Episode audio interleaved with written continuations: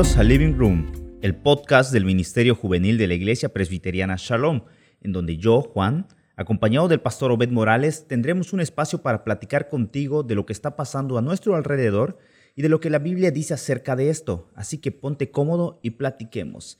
Bienvenidos, bienvenidos a un episodio más de Living Room, a nuestra segunda temporada. Bienvenido, pastor, ¿cómo estás? ¿Cómo te encuentras? ¿Qué onda, Juanito? Bien, contento también de estar otra vez aquí y, contento también por eh, tener otra oportunidad de seguir platicando acerca de estos temas que nos gustan tanto. Y es muy padre. Es, eh, igual, pues pasé muy bien todo este, todo ese tiempo investigando, platicando, leyendo. Eh, practicando un poquito también. Tuve una experiencia muy, muy, muy padre también de, de, compartir un tiempo con el pastor Correa, no sé si... Ah, es verdad. Bueno, este, aquí aprovechando que vamos a tener video ahí, los de producción, nos pueden poner ahí el loguito. El pastor estuvo... Eh, participando en otro podcast, estuvo en otro podcast, y estuvo como invitado de, del Instituto Next México. Exactamente. con el pastor David Correa. Sí, sí, y estuvo dando un tema bastante interesante. Ah, pues tuve esa experiencia también de platicar con él, de, de, este, platicar de estos mismos temas de Ministerio Juvenil y hablamos un poquito de universidad. Pero siempre muy padre y pues nada, pues agradecer a todos los que han estado pendientes y han estado escuchando y viendo también estos episodios eh, en las reuniones que tenemos de la iglesia. De verdad está muy padre cuando alguna persona te, te comenta, ¿no? Y te dice que está aprendiendo. No se escucha. me siento importante. me, siento, me siento alguien famoso. Así es. No sé cómo manejar la fama. Pues no, pues desde que empezamos a monetizar, pues. sí, ya, ya, veo que tienes tu, tu, tu, tableta. Es, prestada. Próximamente, próximamente. Bueno, pues en este episodio, este nuevo episodio, vamos a darle una continuidad a lo que hemos estado hablando. Hablamos en el episodio anterior de la fe sólida y cómo eh, la importancia que nuestros hijos, sus hijos o los jóvenes que están dentro de la pastoral juvenil necesitan reforzar o necesitan tener, pues, pues obviamente para cuando se encuentren en una situación eh, diferente a la que tienen en el hogar, ellos puedan o sepan responder a estas situaciones. Y hoy vamos a hablar de una fe que permanece, una fe que va a estar allá si ya lo trabajaste con anticipación dentro de tu hogar. Sí, creo que cuando nosotros también pensamos en nuestra vida cristiana, en el momento, eh, o sea, cuando estábamos más chavos, o sea, porque somos unos chavos todavía. 31 años. 30, sí, yo mis 25, ya me siento como de 30 y tantos. Sí. bueno, eh, algo, algo que, que, siempre nos preguntábamos y creo que también ahorita al ver a, los chicos que ministramos es eh, de qué manera podemos nosotros garantizar que la fe de los, de los chavos no es solamente una, una experiencia, ¿no? O sea, de qué manera nosotros podemos, eh, pues no tener la certeza, pero que este, ellos están teniendo realmente una fe en Cristo y no están teniendo únicamente una manera de lidiar con el pecado, ¿no? Por ejemplo, eh, es muy fácil no hacer las cosas que están mal y fingir o hacer las cosas que están bien. Entonces, esto mucho tiempo nosotros pudimos tal vez vivir así, ¿no? Inclusive hay mucha gente, no solamente los chavos, pero que tienen ese entendimiento de la vida cristiana. Y esto es prácticamente un entendimiento de lo que es el Evangelio, ¿no? A veces creemos que el Evangelio son reglas, es no hagas esto o sí haz esto, pero lo que es también muy importante es que cuando ministramos y planeamos actividades en la iglesia, a veces también nosotros enseñamos esto, que el Evangelio es eh, pórtate bien. Okay. O sea, que el Evangelio es como no hagas esto. Y, platicaba con, con, el pastor, eh, un pastor de aquí de, de, Mérida, el pastor Adrián, y nos mencionaba, nos mostraba una frase que decía que era la, vida del impostor, ¿no? Y, y, te disfrazabas de acuerdo a la situación en la que tú habías o te encontrabas. Si te encontrabas en la iglesia, pues vivías de acuerdo a la cultura que la iglesia te había, o tus líderes, o tus papás te habían, te habían mostrado. Pórtate bien, en la, en la iglesia no puedes insultar, en, la iglesia no puedes entrar eh, en chanclas, o no puedes tener tu gorra, o o sea, no puedes, no te puedes hacerte un tatuaje, por ejemplo. Las famosísimas chanclas. exacto, no puedes entrar con chanclas. ese tipo de cosas, ¿no? O, y, o cuando ya estabas en otra situación, te cambiabas, te quitabas la máscara, ¿no? Y ya tenías otra situación, por ejemplo, académica en la escuela, donde pues ahí ya te podías dar la libertad de insultar, quizá irte a una fiesta con tus amigos y beber este, consumir bebidas alcohólicas. Horchata con vodka. Ajá, eh, las famosas aguas locas. aguas locas. Oye, oye, platicando con alguien de acá también de la, de, la, de la producción, o sea, no voy a decir nombres, y se ríe, y pues que no se rían, para que no se quemen.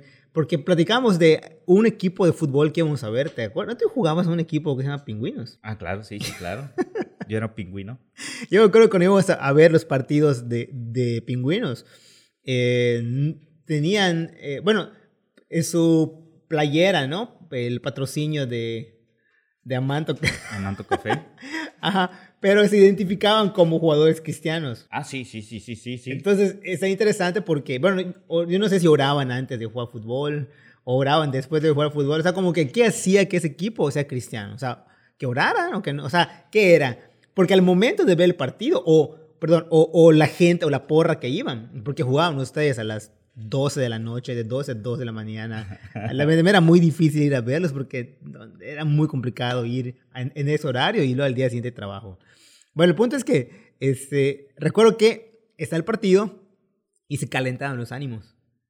Y recuerdo que eh, algunas ocasiones eran provocados por los jugadores y también a veces el equipo de ustedes también, pues se... se, se, no nos podemos dejar ganar. Se, encendía y entraban acá en, situaciones donde pues, pues meter más el cuerpo y todo esto. Entonces, bueno, ¿por qué platico esto? precisamente por este asunto, ¿no? O sea, al final de cuentas, ¿qué es el Evangelio? El Evangelio, ¿qué es el Evangelio en la vida de, un joven, ¿no? ¿Es solamente el domingo? ¿El Evangelio es em, una, una, ¿cómo se llama? Una experiencia o, el Evangelio es realmente una realidad que está presente en todos los aspectos de su vida. Tengo una anécdota similar a, ese punto y relacionado mucho con fútbol. A mí me encantaba, bueno, hasta ahorita me encanta jugar fútbol. Y cuando tenía 14 años, 14, 15 años, yo jugaba en, en una selección en Cozumel. Era portero de, en, en Cozumel. Y recuerdo que la iglesia donde yo asistía tenía muy buenos jugadores de fútbol. Y empezamos en torneos muy pequeños, torneos muy pequeños en, en la isla y fuimos fui creciendo. Pero recuerdo que el, uno de los patrocinadores, dos patrocinadores eran ancianos de la iglesia. Yeah. Entonces dije, oh, pues para no perder el patrocinio de estos, de estos dos hermanos, cada vez que empezaba el partido de fútbol, nos, reuníamos y orábamos, ¿no? Nos abrazábamos en medio de la cancha, sí, todos faroles. El, el, ¿Cómo se llama? El, todos fariseos, ¿no? El Niupi cristiano. Sí, nos abrazábamos, orábamos y, el, y al equipo le iba bien, le iba bastante bien, a, tal grado que empezamos a salir de la isla a diferentes lugares en Quintana Roo y, y seguíamos haciendo lo mismo. Pero déjame decirte una cosa, cuando en este equipo fue la primera vez que probé el cigarro con este equipo. El anciano te encendió. Fue la primera vez que probé el alcohol. Y, y, y, er, er, era, bastante interesante porque terminábamos el partido y ganábamos. Y los ancianos o los patrocinadores, no sé, vamos a la casa a dormir. Pues el equipo, todos los chavos, nos íbamos al parque y, compraban sus six y compraban sus cajetillas de cigarros. ¿Cómo va a ser eso? y yo ahí descubrí cosas interesantes. o sea, eh, el, el, punto, o sea, sí, estamos viendo porque no se asusta la gente, como que, ¿qué es eso de cosas interesantes? Bueno, aquí abajo asomará lo que es cosas interesantes. que no, no, no, es cierto. El editor de video está así como que apuntando todo. esa parte va a salir. bueno, eh, quiero una experiencia similar, pero tal vez traer lo mismo que, que son experiencias de, de, de, la vida de los chicos en la iglesia, pero hay otra, por ejemplo, eh, todas las iglesias, uno de, las, de, las, de los grupos, de los contextos en donde también se experimenta esto de saber si nuestros hijos y los jóvenes están desarrollando una fe sólida, es en los grupos de alabanza. Por ejemplo, o sea... Ah, también estuve por ahí. en todo lo, en todo, en todo lo bueno dice. Oye, ve, porque em, los grupos de alabanza, usualmente en las iglesias, son estos grupos en donde están expuestos de manera pública administra a la iglesia, ¿no? De ellos tocan, el baterista, el guitarrista, y el, vocalista y todos esos, eh, pues chicos usualmente son jóvenes que están ministrando y están siendo de manera pública, están, están guiando a la iglesia. Pero al mismo tiempo, esos chicos que están haciendo esto también eh, tienen eh, otras actividades en, en, su vida, por ejemplo, en su escuela, en la iglesia, con amigos de la iglesia, Y de repente vienen comentarios, ¿no? De personas de la iglesia como, oye, ¿sabes qué? Este, ¿Cómo, ¿Cómo puede Juanito estar tocando? Si tal cosa, ¿no? O sea, ¿cómo puede Juanito estar tocando si tiene una novia no cristiana? O sea, ¿cómo puede estar Juanito tocando si este, lo vimos eh, después de partido de fútbol? Eh, lo vimos con un cigarro. Me, me, describiste perfectamente a mis 15 años. No, ándale, o sea, eh, todos, creo que todos estuvimos en eso, ¿no?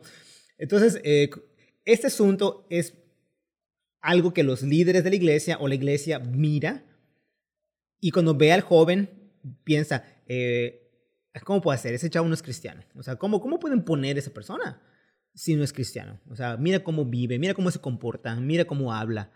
Entonces aquí lo que nosotros queremos platicar hoy es esta situación. O sea, cómo nosotros comenzamos a trabajar en la vida de los jóvenes o qué tenemos que hacer para que estemos eh, confiados de que estamos dando pasos para que los jóvenes no vivan un cristianismo o no vivan el evangelio como una experiencia este, religiosa, como, como cantaba, que no, que no sea solamente como eh, asistir a la iglesia, que, que el evangelio en su vida no sea solamente pórtate bien, haz tus devocionales, anda al culto o toca una guitarra en alabanza, y que ellos realmente experimenten que pueden inclusive tener el pelo largo, aquí como aquí los de producción, de que tengan, que tengan el cabello largo, eh, o no sé ¿qué, qué pensaría si algún, algún chavo de, de, nuestra iglesia tocara con las uñas negras? ¿Qué haríamos? ¿Qué, ¿Qué le dirías si llega el domingo y se pinta las uñas y, y toca su, su bajo? Me burlaría de ¿Qué le diríamos? Le, le, le, diríamos, es que... Bájate. Bájate. O sea, pero ¿por qué le diríamos eso? No eres digno, ¿no? No eres digno de agarrar el bajo. Por, por, por, qué le diríamos eso, no? O imagínate que, que, de repente en que va a tocar esa persona nos enteramos de, de repente que tiene un... ¿Cómo se llama? ¿Tatuaje? Un tatuaje que no, que no conocíamos, ¿no? Piercing. Ándale, algo así. Entonces ¿qué pensamos? ¿No dices que, ¿sabes qué? Mejor hoy no subas. Está bien, pero explícale por qué. ¿Por qué? Claro, ¿por qué? Y no es así porque le des todas las explicaciones del mundo, que, a que le resuelvas todas sus dudas. Repito, el punto que queremos platicar y seguir, seguir platicando es este. Si nosotros deseamos que nuestros jóvenes, antes de vivir un evangelio, un falso evangelio de reglas, un evangelio de solamente obedece y, no sepas por qué, exactamente. Obedece y ya porque yo lo digo. Sí, y antes de que sigamos educando a, generaciones a un mal entendimiento del evangelio, que les enseñemos a confiar, a tener una relación con Cristo. Y creo que esto también lo platicamos un poquito la vez pasada, ¿no? De, o sea, nosotros lo podemos decir así muy sencillo, pero cuando ves a un papá que está viviendo con un hijo que está en su corazón luchando con esto, que está así es, em, viendo cómo su hijo sigue tal vez em, teniendo las mismas actitudes que no son correctas o son pecaminosas y un papá dice, ah, qué frustrante. O sea, ¿cómo, cómo entender, cómo, cómo seguir creyendo, no, perdón, educando a este joven? Bueno, seguimos hablando un poquito de esto y este Voy a platicar un poquito más acerca de estas experiencias. Creo que eh, solamente quisiera eh, no ampliar mucho en tanto en anécdotas también para que no, no, no se centre esto en, en, quiénes somos nosotros y en andarnos ventaneando aquí. Creo que, creo que sí, sí, sí es importante que, que, que, les, eh, que enseñemos también que no estamos diciendo que no está mal, digo que está mal obedecer.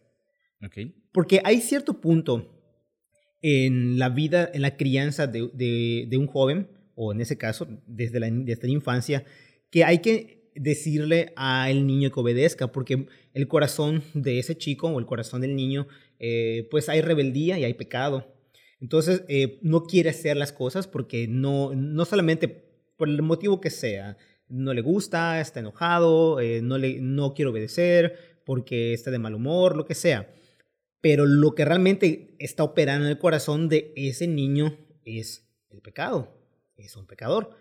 Entonces, no está mal guiar al niño que obedezca. De hecho, a los niños hay que eh, decirles que tienen que hacer las cosas porque el papá lo dice, porque hay que explicarle también esto. Pero llega un punto en tu adolescencia cuando ya cuestionas esto. Cuando ya te dicen, oye, tienes que llegar, tienes que salir a las 8 de la noche tus, tus salidas no comienzan a las 12 de la noche.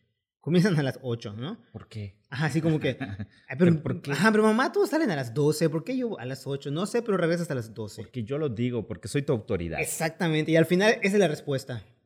Porque, porque soy tu papá y se acabó. Y el vato, así como.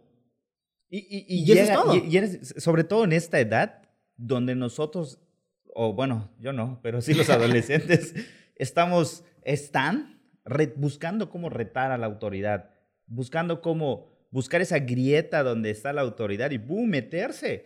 Y te sales de tu casa, sales, por la ventana, eh, o entras por la ventana sin que tus papás te den cuenta a 3, 4 de la mañana. O te apoyas con tus amigos para mentir. Claro. Oye, ¿sabes qué? tarea. Ándale, eh, le llamas a, a, alguien y todos vamos a decir que estamos en tu casa. Va, bueno, eso y otras cosas, ¿no? o sea, que, que, creo que en algún momento hacían o hacíamos. O sea, cualquier cosa, vamos a decir que estamos en tu casa y, y va. Cuando hablen. Ándale, exactamente, todos estamos allá. O terminando la reunión de la iglesia, nos vamos a, todos decimos que nos vamos a cenar, pero en realidad se van a otro lado. Y cuando el papá se entera, es como que, ah, ¿y por qué lo hiciste? Ah, pues porque es que tú nunca me dejas, es que tú no, tú no lo entiendes. Es que la verdad es que si te lo digo no me vas a dejar. Pues es que es por algo, tienes que obedecerme. Y cuando llegas a este punto con un, en la crianza de un joven, pues puede parecer muy frustrante, puede sentirse muy frustrante, porque muchos padres y líderes sienten que no hay un entendimiento en este joven. Y por eso actuamos en el ministerio y en la familia con el recurso de obediencia ciega. O sea, simplemente obedece y se acabó. O no subas porque tienes, eh, porque tienes un tatuaje y se acabó. O no tienes una novia no cristiana, no puedes ministrar y se acabó. No estamos diciendo que esto no es correcto, digo que está mal. Claro, claro. Hay alguna razón de fondo, pero muchas veces creemos que al decirlo solamente ya estamos Sí, enseñando el Evangelio. Y, este, y, esta, y esta enseñanza es, no, no es solo, sí es para ti papá, pero no solo para ti papá, sino también líderes ministeriales, líderes de la iglesia que muchas veces, a mí por ejemplo como, como chavo, muchas veces me sentaron, como así decimos, no, te siento porque eh, no puedes ministrar. Yo, pero ¿por qué? Tú sabrás lo que hiciste. Yo, no lo sé, he hecho tantas cosas y, y, nunca, nunca me explicaron, nunca Nunca hubo un trabajo en el corazón o en el corazón de mis amigos cuando les decía, no lo puedes hacer. O, y muchos de ellos, después de un tiempo, después de un proceso, veían reglas, o lo, como algunos decían, reglas tontas dentro de la iglesia.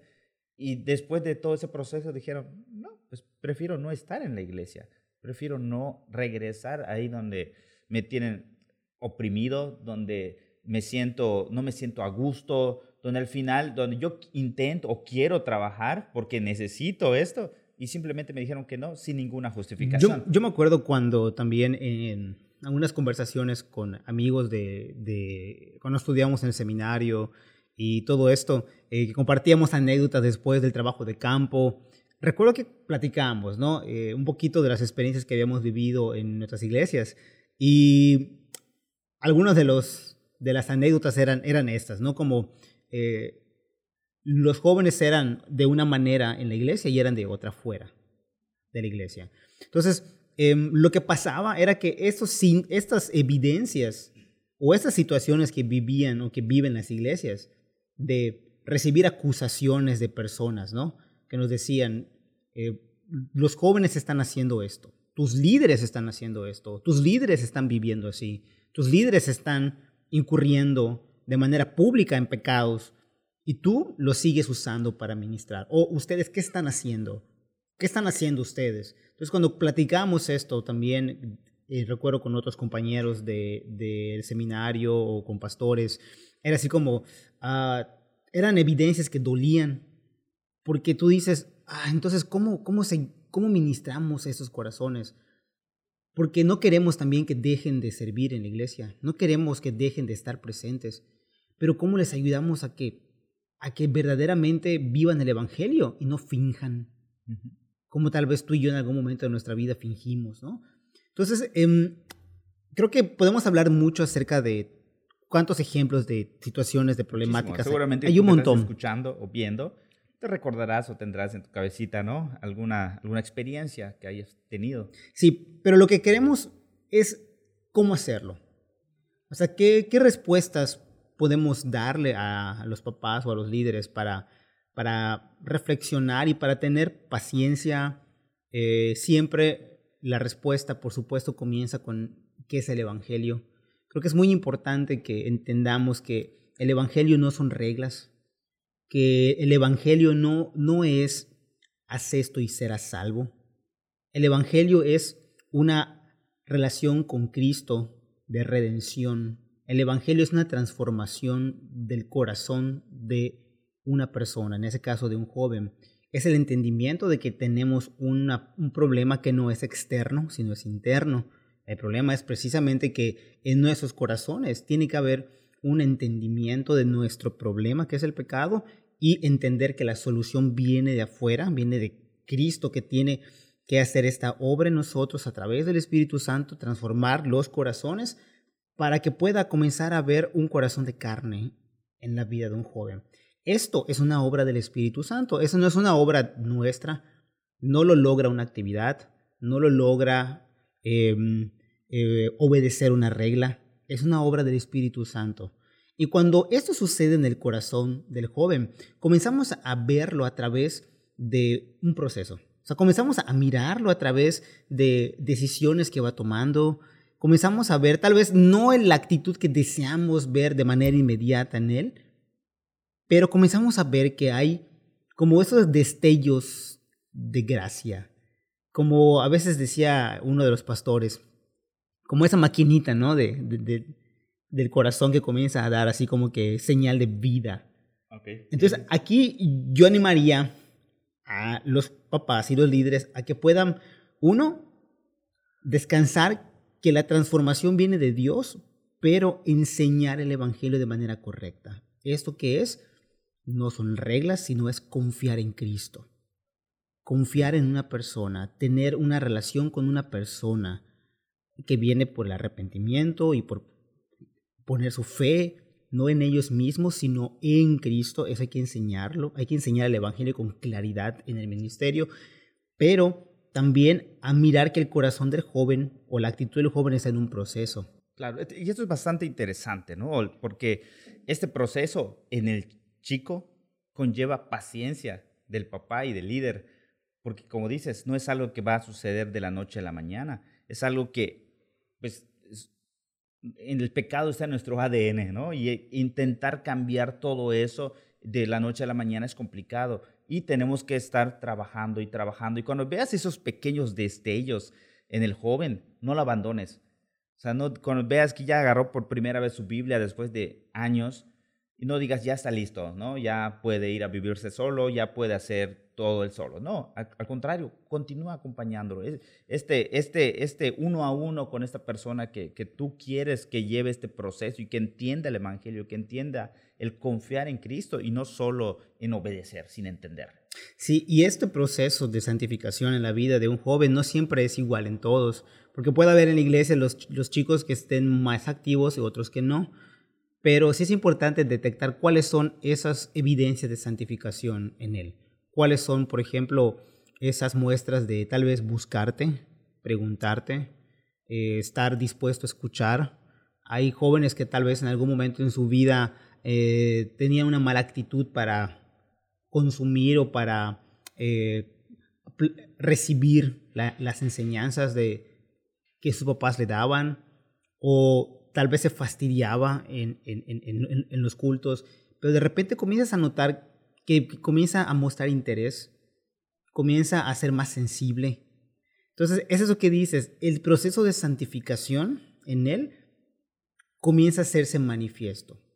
Entonces, no hay que desesperarse, hay que mirar ese crecimiento gradual en la vida de los jóvenes, que somos inmaduros en algún momento de nuestra vida, tomamos malas decisiones, pero es importante que también entonces nosotros ayudemos a ayudarlos, perdón, que ayudemos a, que confíen en Dios, pero que les creemos un entorno en el cual ellos puedan explorar en su fe, que ellos puedan eh, tener oportunidades de cómo pueden ellos eh, seguir creciendo su santificación. Por ejemplo, eh, el, recuerdo cuando tuvimos capacitaciones con el pastor David Correa, que vino, es, recuerdo, olvidé ahorita el nombre de uno de los expositores que, que, que, que trajo. ¿Te acuerdas el que habló de...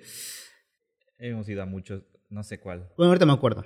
Pero él, él comentaba algo. Sería muy interesante que nosotros le mostremos a nuestros chicos de secundaria y prepa, por ejemplo, que pueden ayudar a otras personas o como adoptar abuelitos.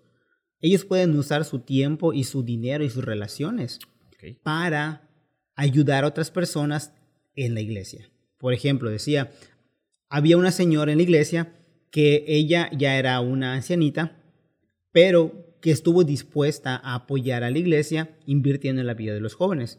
Y ella adoptó a niñas para que puedan ir a su casa y puedan ellas platicar con ella.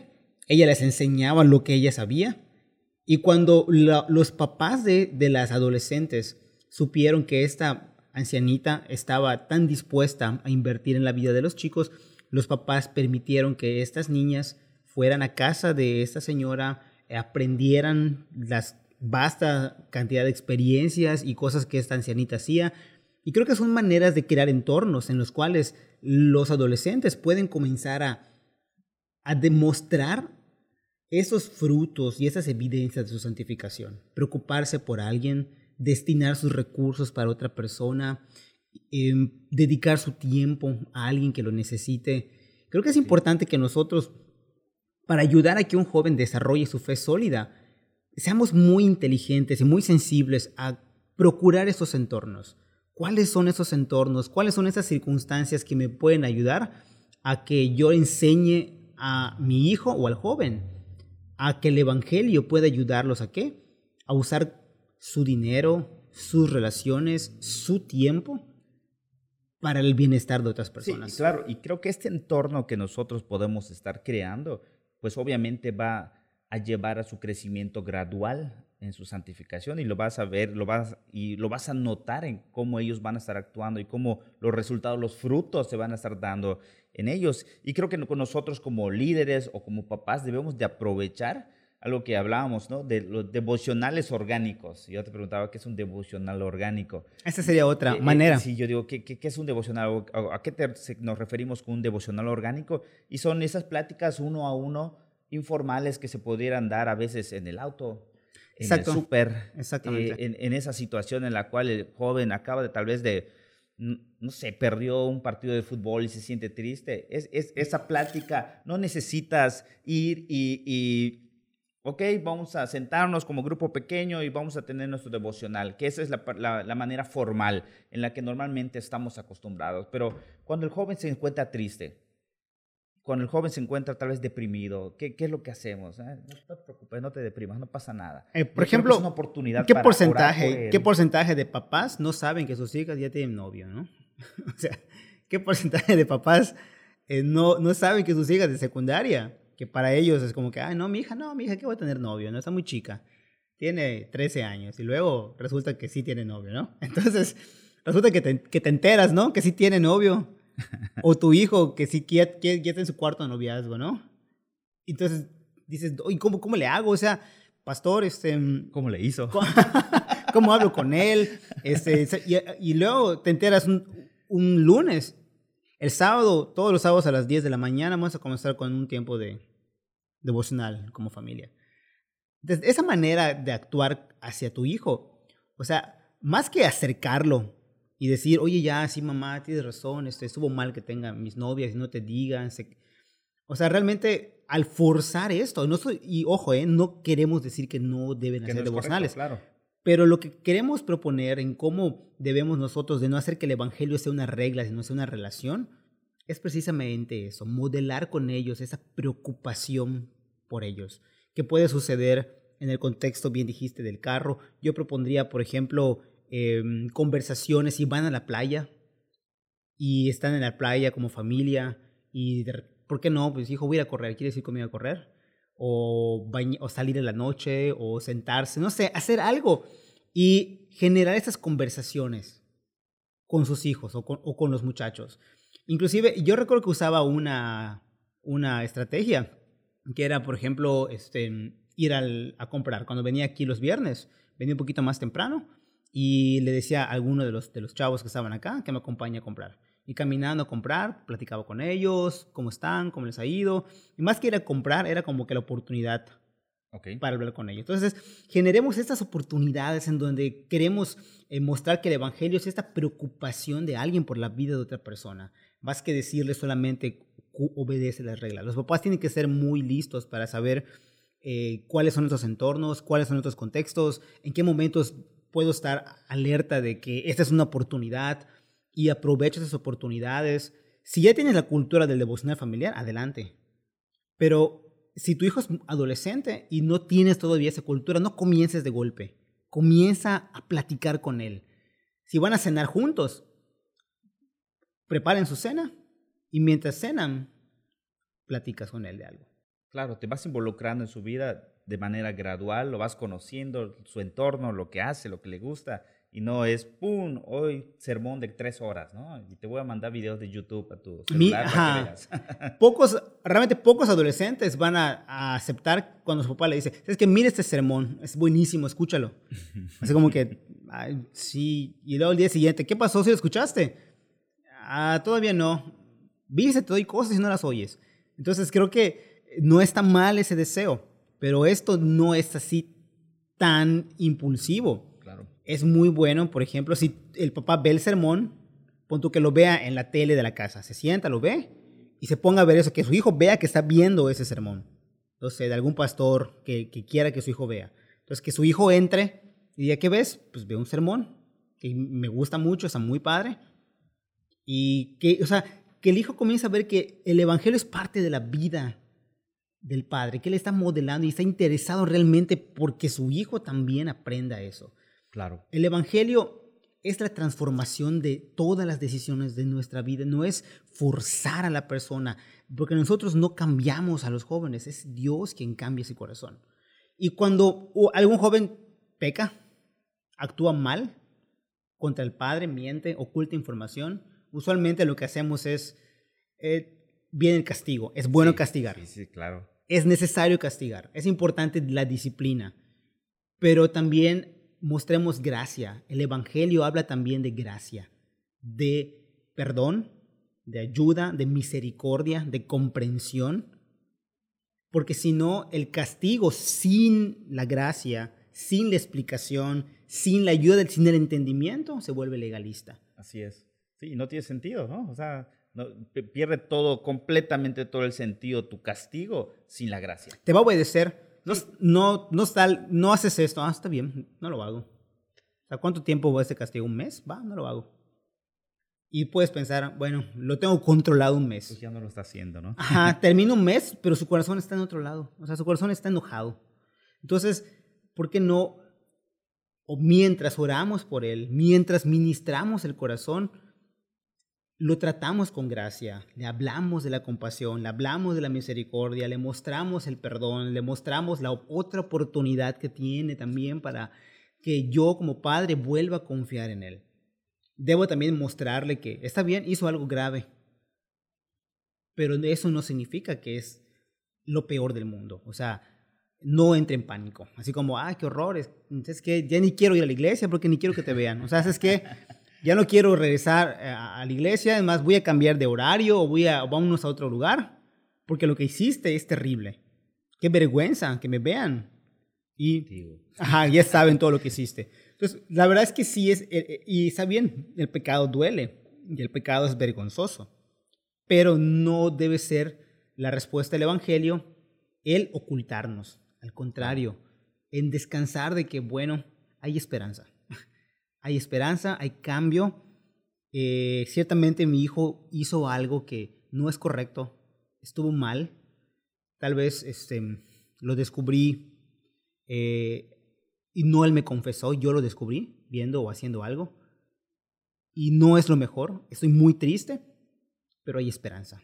eso, a nosotros como, como líderes, como padres, nos debe dar ese ánimo y ese, ese, esa confianza en Cristo de que lo que él, ha empezado lo va a terminar. O sea, e, ese trabajo que está haciendo en, en los chavos es, es, es, un proceso que tal vez vas a ver al chavo fallar nuevamente, te vas a frustrar, quizá te vas a sentir triste, pero confiemos en que Cristo va a terminar su obra en cada uno de los jóvenes, en cada uno de tus hijos que tú estás trabajando, si eres fiel, si estás modelando esa fe verdadera, esa fe que permanece en ti, ellos también van a entender y van a tener su propia fe hacia Cristo. Y además, yo, no, yo cerraría con eso para ya no ampliar mucho el tema, que para desarrollar esta fe sólida en la vida de sus hijos y em, ayudar a que su hijo no tenga una fe eh, mecánica ni legalista, eh, que los papás eh, pongan su confianza en que Dios puede transformar a su hijo, pero que ellos no visualicen solamente el momento de, la aquí y la hora, sino que además piensen que en una visión más larga, que ellos confíen que muy bien, o sea, no vivimos, eh, si mi hijo toma una mala decisión, que yo piense que ya es un caso perdido, o sea, ya se acabó, ya no, ya no, ya no tengo nada más que decir, em, no tengo nada más que hacer, sino que vean cómo ellos pueden descansar, que Dios puede ayudarlos a formar en ellos a largo plazo el carácter de un hombre o el carácter de una mujer que pueda desarrollar una relación con Cristo. O sea, no se frustren por ese momento. O sea, recuerdo que cuando, eh, pues en su momento yo estaba aquí en la iglesia con mi generación, Nunca nos imaginamos quiénes iban a quedar y quiénes iban a ir. Pero los líderes no nos ministraron pensando, ah, qué triste. O sea, no todos van a estar. O sea, qué triste, algunos se van a ir, como platicamos la vez pasada. Al contrario, ministraban sabiendo muy bien, deseamos que ustedes en un futuro, ustedes puedan seguir creciendo en su relación con Cristo. Anhelamos, queremos desafiarlos a seguir creciendo. Nos, nos desafiaban, nos animaban, invertían en nosotros. O sea, los padres pueden confiar que Dios está ayudándolos y puede ayudarlos a que en un futuro, aun cuando ellos ya no estén, todas esas enseñanzas puedan fijarse en el corazón de sus hijos, aunque ellos ya no estén con ellos. Así como tal vez hay líderes que ya no están conmigo. Pero bendito Dios, o sea, seguimos acá solo por gracia de Dios, en serio. Entonces, bueno, eh, resumen de esto, ayudemos a nuestros jóvenes a confiar. en Cristo antes de tener una fe ciega, una fe sin, ¿cómo decía? Sin entendimiento. Sin entendimiento. Sin, entendimiento. entender el porqué. Exactamente. Pues eh, es un tema bastante amplio, es muy, muy amplio. Y creo que lo podemos ir acrecentando ah, en estos siguientes episodios que, que vamos a estar teniendo eh, aquí en Living Room. Así que no te pierdas los siguientes episodios que vamos a ir creciendo esto sobre la fe de tus hijos, sobre la confianza en Dios, sobre el entender en Cristo y, así poder actuar en un futuro cuando pues en algún momento tus hijos o nuestros chicos que somos líderes ya no se encuentren con nosotros eh, por diversas circunstancias.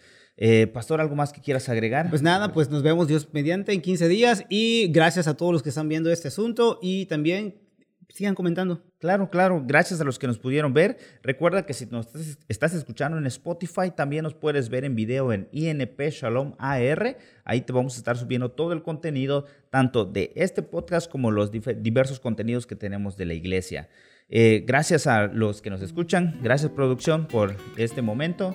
Y pues adiós. Dios los bendiga.